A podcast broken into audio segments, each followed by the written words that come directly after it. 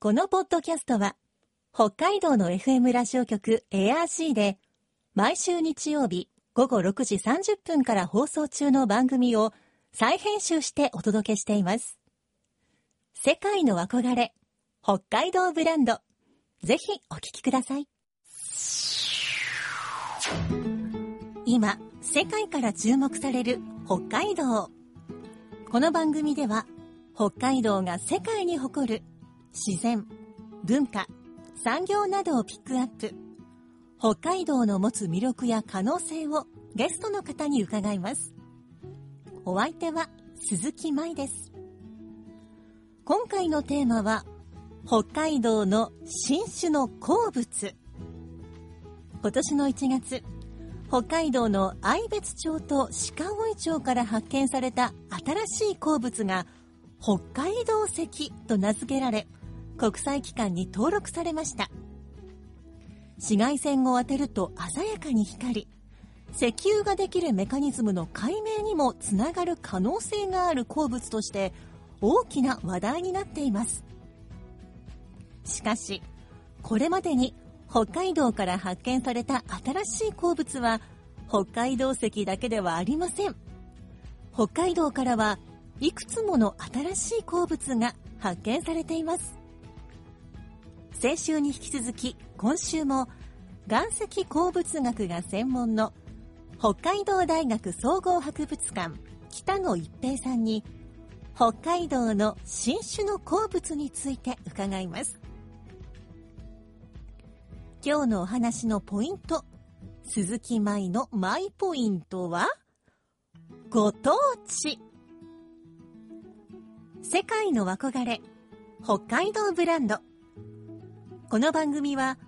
あなたの明日を新しく北海道創価学会の提供でお送りします。北海道大学総合博物館の北野一平さんにお話を伺っていきます。北野さんよろしくお願いします。よろしくお願いします。まずは北海道石について教えていただけますか？はい、えっと、北海道石は北海道の鹿追町と愛別町の方山林から発見されたもので、はい。えっと2023年1月に国際鉱物学連合で承認登録された新種の鉱物というふうになります。でちょっと変わった鉱物でしてあの成分が炭素と水素天然でできた、えっと、鉱物結晶になりまして、はい。北海道石っていうのは、まあ、皆さんもニュースとかでご存知かと思いますが紫外線を当てると非常に美しく黄色から黄緑色にあの傾向しているというような特徴もあります。はい。今日実際にですねスタジオに北海道石を持ってきていただいたんですがこれ大きさとしてはだいたいあの大人の手のひらに、まあ、ちょうど乗るぐらいの大きさですが色がですね、まあ、ちょっと黄色がかった薄い茶色なんですがこれ北海道石と言われる部分はこの石のなうちのこう紫外線を当てたら光る部分。そうですね。この石自体石全体が北海道石というわけではなくて、紫外線を当てて光った部分のみが北海道石が分布しているという感じになります、うんこれってあの実際に北海道石が発見された時にこれ関係している、まあ、石そのものなんでしょうか？はいその通りです、はい、このえっと、北海道石、今ここに、えっと、お持ちしたものは、実はその北海道石を研究して、まさに命名された研究グループの方から、あの、当館、北海道大学総合博物館に寄贈していただいたものなんですけども、へ実はこの石があったから、北海道石が非常に綺麗にあの分離をできて、はい。非常に正しい、かつ高精度なデータが取れることができて、そのデータをもとに、あの、新鉱物として認定されたという話お話も伺っています。うん、これ先ほど紫外線当ててもらった時に光るのが分かったんですけれどこれってちょうどこの石の割れた部分が光ってるから分かるわけでこれ石が石の内側にこの北海道石の成分があったらなかなか見つけることは難しいんじゃないですか？そうですね、一応その、おっしゃる通りで、今この割れ目の、割れ目がパ、えっと、石が割れた部分のはい。その表面にたくさん北海道石が出ている状態になってるんですけども、その割れる前からでも一応その紫外線を当てるとその層となってあの明るい部分があるということはあ。でそこに北海道石があるということは分かるそうなんですけども、ええ実際分析するためにそれを分離しようとすると、はい。非常に難しかったそうですでそれで、えっと、いろ石をいろいろな石を探しているときにたまたまこの割った面にたくさんこう北海道石が出ている表面に出ているっていう部分が、石が取れてそこからあの北海道石を分離できて正確なデータを取ることができたというお話でした。例えば植物なんかはこう新しい品種を探して見つけて採集するの割と、まあ、簡単というのは語弊がありますがその場にあるものを取ればいいわけですけど鉱物の場合そういうわけにはいかないんですね。そうですね。あの鉱物実はあんまりこう新種の鉱物を狙ってとあの、はい。見つけることってなかなかないんですけども、うんうんこう割って見たりとか、はい。あのさらに細かく見るために顕微鏡で見たりするんですけどその顕微鏡で見てるときにあれこの変な不思議な鉱物は何だろうということで調べてみると新新しい鉱物になっただったっていうような話が多いですね。そっかそこから見つかることもあるんですね。そうですね。なのでなんていうかこう 狙って見つけることはなかなか難しい、はいものだと思います、うんその場ですぐに分かるわけでもなないですねはい。顕微鏡レベルで発見されることも。あるということですね、はあ。はなかなかそれはじゃあ研究する側も時間と手間がかかりますね。いそうですね。やってみなければわからないというところがあの大い大きいかと思います。うん。まあ、そんな北海道石もそんな風にして発見されたということですか？そうですね。あの私が聞いたお話だともともとそのあのこの地域ではオパールという石が紫外線を当てると光るといはい。うところで有名だったそうで、うんその、まあ、光る原因っていうのを探るために調査しているときにたまたまこの割れた石があってその割った石を調べると蛍光している部分が採取できて、うん。その採取その鉱物を採取して分析すると新種の北海道石だったという話を伺いました。うん。それにしても北海道石ともうまさにこう北海道の名前をつけてくれたのが嬉しいというかすごいですね。そうですね。あのやっぱり北海道を代表すると言っても過言じゃない石だということでおそらく北海道石という名前をあのつけたのかと思うんですけども、はい、はい。まあ、でもそのおかげで当館でもたくさんの方がこの北海道石を展示した時に見に来てくださったりあの非常になんていうか展示の目玉になってもらえるような石になっていると思います。はい、北海道石の他にも北海道で見つかった新しい新種の鉱物どんなものがあるでしょうか？えっといろいろあるんですけどもえっと北海道の地名がついているもので言えば例えば轟石とか定二石とかあとはホロマン鉱とかえっと三笠石とかはがあったりします、はあ。ちょっとあのそれぞれの特徴などを教えてほしいんですがはい。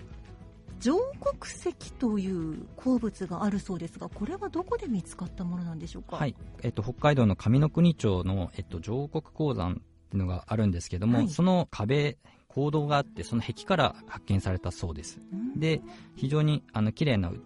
薄いピンク色の鉱物で、成分としてはマンガンタと硫酸と水を含む鉱物なんですね。うん。でこの鉱物は少し特殊で非常にあの多湿湿度98%以上あと気温が大体15度ぐらいの環境でできた鉱物なんですけども、うん。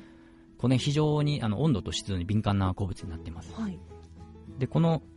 上国石を取って例えば、えー湿度が低い環境に置いておくと、別の鉱物に、えっと、変わってしまいましてはい。白い粉末状の、えっと、アイレス石というような鉱物に変わってしまって、全然あの綺麗な石じゃなくなってしまいます、えでまた温度が変わっても同じようなことが起きてしまいまして、はい。非常にあの、はい、保管するのにちょっと一定の温度と湿度を保多湿を保つ必要があるような鉱物になってます。ーそれ保管するのも難しいということは研究するのもすごく難しいんじゃないですか？はいおっしゃる通りですね。あの先人の研究者の方々はよくこんな鉱物を分析したなと、はい、思いました。あの一応北海道大学総合博物館でもその上国石っていうのを今展示してるんですけどもそのデシケーターというあの密閉できる容器がありましてその中に一応多湿の環境を保ったまま密閉してほあの展示しているというような状況に状況になってます。うーん。まあある意味デリケートとも言える、はい。そうなんですね。非常にデリケートな石で実はあの岩石や鉱物といえどもそういう実はデリケートな石もあるということですね。こう鉱物といったらなんかこう硬そうというイメージがありましたが、はい。そういうわけでもないと。そうですね。柔らかいものもありますしちょっと温度が変わったりちょっと湿度が変わると、えー壊れてしまうというか変質してしまう、はい、ものもあるということですね、では三笠石という鉱物もあるそうですがこちらはどんな鉱物なんでしょうか？はい、これもあの三笠市の炭鉱で見つかった新種の鉱物になるんですけども、三笠市の炭鉱であの石炭が自然燃焼したそうですね。はい。でそれで自然燃焼してあの非常に炭鉱からこう高温の石炭のガスが噴出していたそうなんですけども、はい。その噴出口の近くにできていたちょっと白色から薄い、えっと、黄褐色のような鉱物なんですけどもができていたそうなんですね、はい。えっと、成分としては鉄と硫酸の成分を含みます。うん。でその実はこの石も三笠石もかなり湿度に敏感な鉱物でして、はい。こっちは逆にその多湿な環境に置いてしまうと、どんどん空気中の水分を吸ってどんどん液体に変わってしまうっていうえー。変わった鉱物でして、はい。あのまあ、そういうのを超海性というんですけど、はい。なので普通に、えっと三笠石を取ってきて室温あの室内に置いておくとどんどんどんどん液体に変わってしまうという、えはい、ようなまた変わった鉱物になります。なのでこの三笠石もあの今えー、と当館でも展示してるんですけども、さっきとほどと一緒ですね。デシケーターっていうものに入れて乾燥させた状態を保ったまま今展示している状態になっています。はあ。いやそれ研究するのも保管するのも大変ですしよくまず発見されましたね。そうですね、あの、その炭鉱のの、えっと、自然燃焼があって、見に行ったら見慣れない鉱物があったから取ってきたということで、へー。で、あとは、あの、鉱物学や岩石学に詳しい先生たちが見てると、新種の可能性があるかもしれないということで、はい。あの、まあ、あの、北海道大学の教員のところまでそのお話が来たそうなんですけども、詳しく調べると新種だったということで、またその調べるのも、あの、こういう、先ほど言った超海性とか、ええ難しい性質があるので、大変だったそうなんですけども、はいなかなかこう新種を発見して、まあ、発見してそれからもドラマがいろいろあるんですね。はい、そうみたいですね。やっぱりどの鉱物も簡単にこう新種の鉱物として認定されたという話は多分ないんじゃないかなとは思いますね。はい、北海道にはまだ発見されていない鉱物存在すると思われますか、はい、そうですね。もうたくさん可能性はあると思います。うんで、逆にですね、その鉱物としてはまだ見つかってないんですけど、まあその鉱物の性質を調べていくと、じゃあこういうものもあるかもしれないっていうのは、実はもうすでに予想がついてるものもあったりするんですね。でそれをあとは鉱物が出そうなところを調査をして探すっていうこともされてたりして、はいはい、もうこれまでの知見からもうすでにいろん、まあ、こういう物質があるかもしれないという予想もされてたりしますね。うん、そっかそういう先を読むというかいろいろ想像をこう巡らせてここにこういうのがあるんじゃないかとそういうのを考えるのも研究の一つなんですね。そうですね。はい。まあ、これからもきっといつかわからないけど発見されていくんだろうなと。そうですね。はい。うんえっと、岩石鉱物にも、実はその食べ物とか特産品のように各地域にご当地っていうのがあるんですね。例えばその日本地質学会によって日本の47都道府県にそれぞれに岩石、鉱物、化石っていうのが制定されてるんですね。でそんな感じで、まあ、道内をはじめ各地を旅行するときに、あの、まあ、岩石とか鉱物にも少し、あの、興味を持っていただけると、旅の楽しみが一つ増えるんじゃないかなと思います。でそれでですね、その、先ほども申しましたように、北海道産のそのし新種の鉱物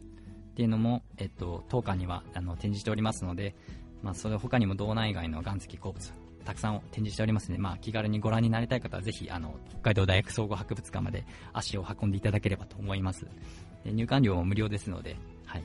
で、詳しくは、あの、北海道大学総合博物館のホームページをご覧いただければと思います。よろしくお願いします。ご当地鉱物、ご当地岩石、これちょっと考えたことなかったんですけれど、そう考えたら、本当にその土地に行く楽しみがこれでまた一つ増えますね。そうですね。あの、北海道ももちろん決まってるんですけども、はい。その北海道の岩石っていうのは一応その観覧岩といううんうんことになってるんですけども、はいホロマン鉱とか、はいスガキ鉱とかサマニ鉱って新種の鉱物が見つかったんですけども、それはその観覧岩から見つかったということになってますね。まあそのようにして各地にそういうご当地の石とか鉱物とか化石っていうのは決まってますので、あの、ぜひ、まずは気軽に調べていただければと思います。これ、石の世界もなかなかこう、ハマると抜け出せなくなりそうですね。そうですね、あの、石もいろんな楽しみ方があるので、その、やっぱ見た目の美しさだったうんり、色だったり、模様だったり、あとははたまたその、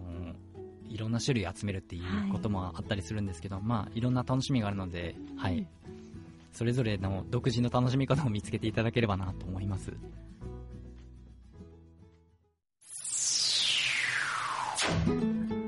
世界の憧れ北海道ブランド。今回のゲストは北海道大学総合博物館の北野一平さんでした。今日のマイポイントはご当地でした。ご当地岩石という言葉初めて聞きましたが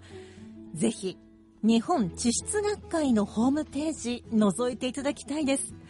全都道府県のご当地岩石鉱物化石が解説されているんです。この一つ一つに発見までのドラマがあることを思うとロマンを感じます。北海道石もよくぞ見つけてくれました。さてこの番組では皆さんからのメッセージをお待ちしています。番組の感想やあなたの思う北海道ブランドなどぜひお寄せください。クオカード3000元分を毎月抽選で1名の方にプレゼントしています。詳しくは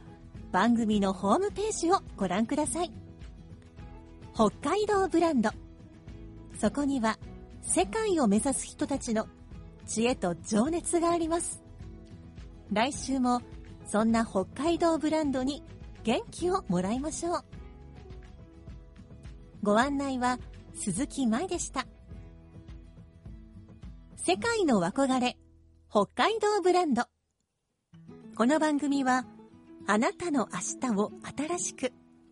北海道創価学会の提供でお送りしました。